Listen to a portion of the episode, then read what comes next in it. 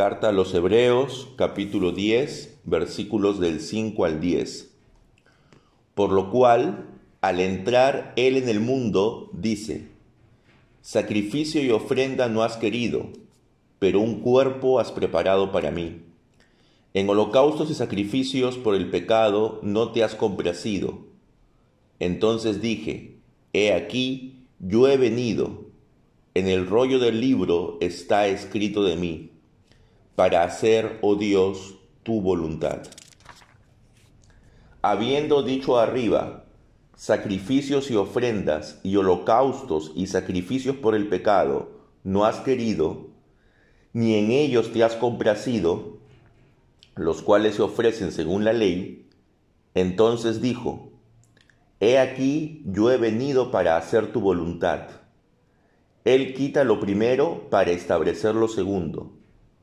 Por esta voluntad hemos sido santificados mediante la ofrenda del cuerpo de Jesucristo, ofrecida de una vez y para siempre. Amén. Bien, hermanos, entonces en la carta a los Hebreos, en el capítulo 10, lo que nos está hablando aquí del el Salmo 40 es una reflexión basada en el Salmo 40 del 6 al 8. Y aquí lo que nos está indicando el texto es lo siguiente que tenemos que tener cuidado en creer que las ofrendas, que los sacrificios son aquello por lo cual, digamos, el hombre va a poder ser purificado. Estas ofrendas y sacrificios eran rituales previstos en la ley pero que eran de un alcance temporal y que solamente iban a estar para un determinado tiempo. Entonces, ¿qué es el sacrificio definitivo? ¿Cuál es el sacrificio definitivo? El sacrificio de Cristo. Por lo cual, nosotros ya no tenemos que volver a aquellos sacrificios antiguos, sino descansar en el sacrificio de Cristo. Pero esto no solamente el autor de la carta a los hebreos lo dice, sino también lo dice algunos autores del Nuevo Testamento, como por ejemplo Isaías, ¿no? La idea es de que lo que Dios demanda a las personas no es tanto holocaustos, sacrificios, ofrendas, expiaciones, sino lo que Dios demandaba era la disposición de la persona para hacer la voluntad de Dios. Entonces, si la persona está dispuesta a hacer la voluntad de Dios, si está dispuesta a ser un instrumento en las manos de Dios, entonces, pues eso es suficiente. Eso va a hacer de que todo aquello que esté, digamos, rodeando a la persona quede a un lado. Todo aquello que obstaculice el ser un instrumento en las manos de Dios queda a un lado. Nosotros somos santificados porque estamos unidos a Cristo. Al estar unidos a Cristo, que es el sacrificio definitivo y perfecto, entonces nosotros también tenemos acceso directo a Dios. Es Cristo quien viene a cumplir la voluntad de Dios de manera perfecta. Cristo en su obediencia perfecta ha logrado satisfacer el estándar de santidad de Dios. Ninguno de nosotros lo va a poder cumplir. Sin embargo, Dios sí lo demandaba. Y por eso es que Cristo tuvo que venir a este mundo. ¿Para qué? Para que Él en lugar nuestro pudiera cumplir con esta obediencia perfecta. Si los sacrificios realmente fueran eficaces, entonces no hubiera sido necesario repetirlos cada año. Sin embargo, podemos ver, ¿no? Cómo los distintos sacrificios, incluidos lo que se realizaba en el día de la expiación, tenía que volver cada año a repetirse. Y esto es porque simplemente estos sacrificios no eran otra cosa que una sombra. Cuando aquí hablamos de una sombra, hablamos de algo borroso, de una silueta, digamos, eh, que no, podemos ver exactamente qué es lo que hay allí.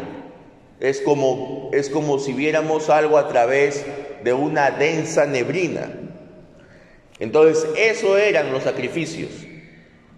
Eran una sombra de lo que Cristo iba a hacer, el sacrificio perfecto de Cristo.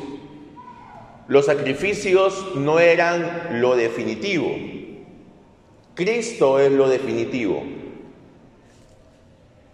Y cada vez que el ministro, cada vez que el anciano en, el culto dice que tus pecados han sido perdonados después de la oración de confesión, lo que está haciendo es llevar al presente el sacrificio único de Cristo por nosotros.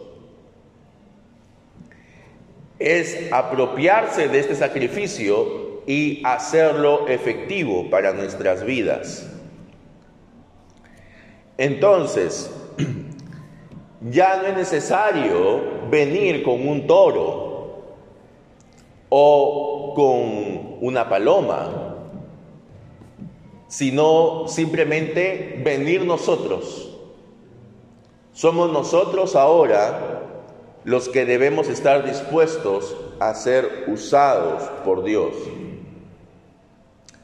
La idea del sacrificio era que algo que para ti era valioso, tú lo entregabas a Dios como una muestra de tu arrepentimiento y a través del derramamiento de la sangre de ese animal, tu pecado era perdonado. Pero luego tenías que volver a traer nuevamente el sacrificio, porque nuevamente cometías pecado. Ahora, si decimos que el sacrificio de Cristo es definitivo y perfecto, pero sin embargo, al analizar nuestra vida y la vida de nuestros hermanos cristianos, nos damos cuenta que todavía hay pecado en nosotros. Entonces, ¿cómo esto puede aplicarse? Porque cada vez que nosotros pequemos, nosotros podemos hacer uso de ese sacrificio definitivo de Cristo. Ya no es necesario otro sacrificio por otro pecado. Por eso es de que las personas ingresan al pueblo de Dios solo una vez. Por eso es que hay un solo bautismo. Hay algunas personas que dicen, No, yo me he bautizado tres veces. ¿Y por qué? No, porque he cometido muchos pecados, entonces tengo que bautizarme de nuevo.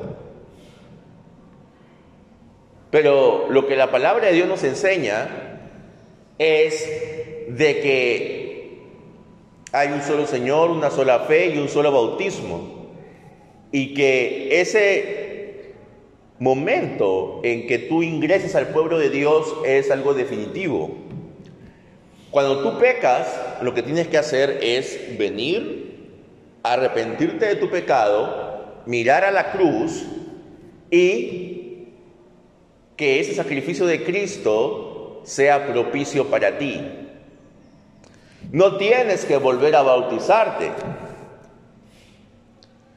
Tampoco tienes que tratar de buscar algún tipo de experiencia espiritual que de alguna manera creas que pueda um, quitarte este que pueda quitarte este pecado. Porque lo único que puede quitarte el pecado es la presencia de Cristo por medio del Espíritu Santo. Entonces, aquellos que estamos unidos a Cristo, ya estamos completos en Él. Y como estamos completos en Él, ya no necesitamos nada más. No necesitamos otro sacrificio. No necesitamos otra ofrenda. Ahora nosotros estamos dispuestos a servir a Dios y al prójimo.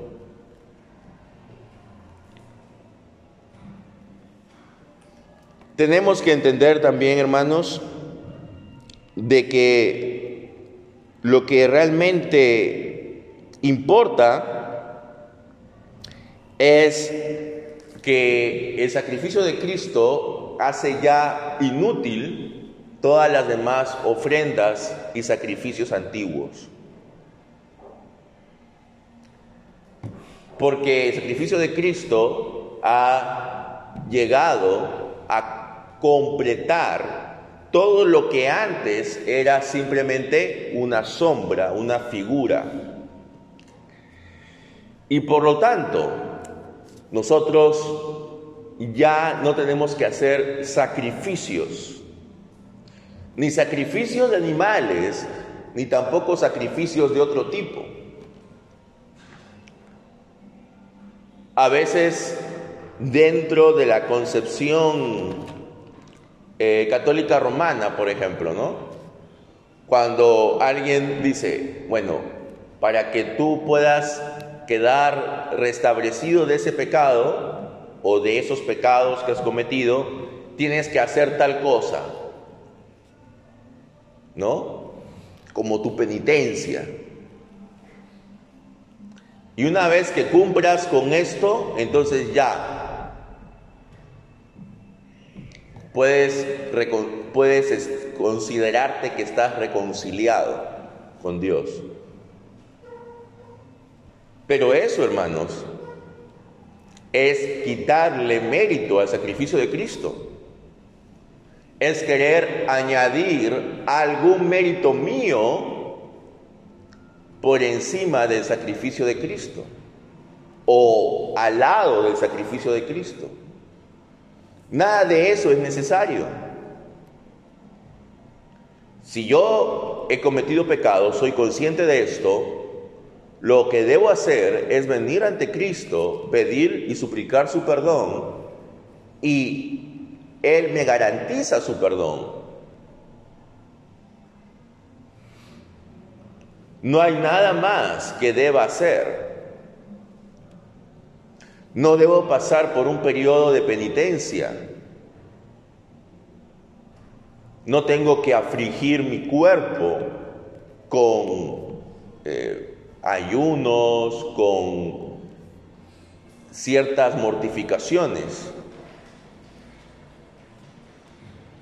tenemos, hermanos, que descansar y confiar en la obra redentora de Cristo y no añadir nada más. Por ello es de que él, a, él le fue preparado un cuerpo para que haga la voluntad de Dios. Solamente Él pudo hacer de manera perfecta y completa la voluntad de Dios. Ninguno de nosotros lo podría hacer. Entonces, hermanos, descansemos en esta verdad, que Cristo ha hecho todo lo necesario para nuestra salvación y que unidos en Cristo estamos completos y que ya hemos pasado de muerte a vida y que por supuesto estaremos en un proceso de santificación. Pero ya el cambio definitivo ha ocurrido. Ya somos nuevas criaturas y por lo tanto no hay nada ni nadie que nos separará del amor de Dios, como dice el apóstol Pablo en la carta a los romanos. Aun cuando nosotros querramos escaparnos, Dios nos pondrá siempre de su lado, si es que realmente hemos confiado en Cristo para salvación. Entonces, hermanos, descansemos en la obra de Cristo y que ese sacrificio sea el único que realmente cumpla con todo lo necesario para poder decir que estamos en el camino hacia nuestra redención completa. Amén.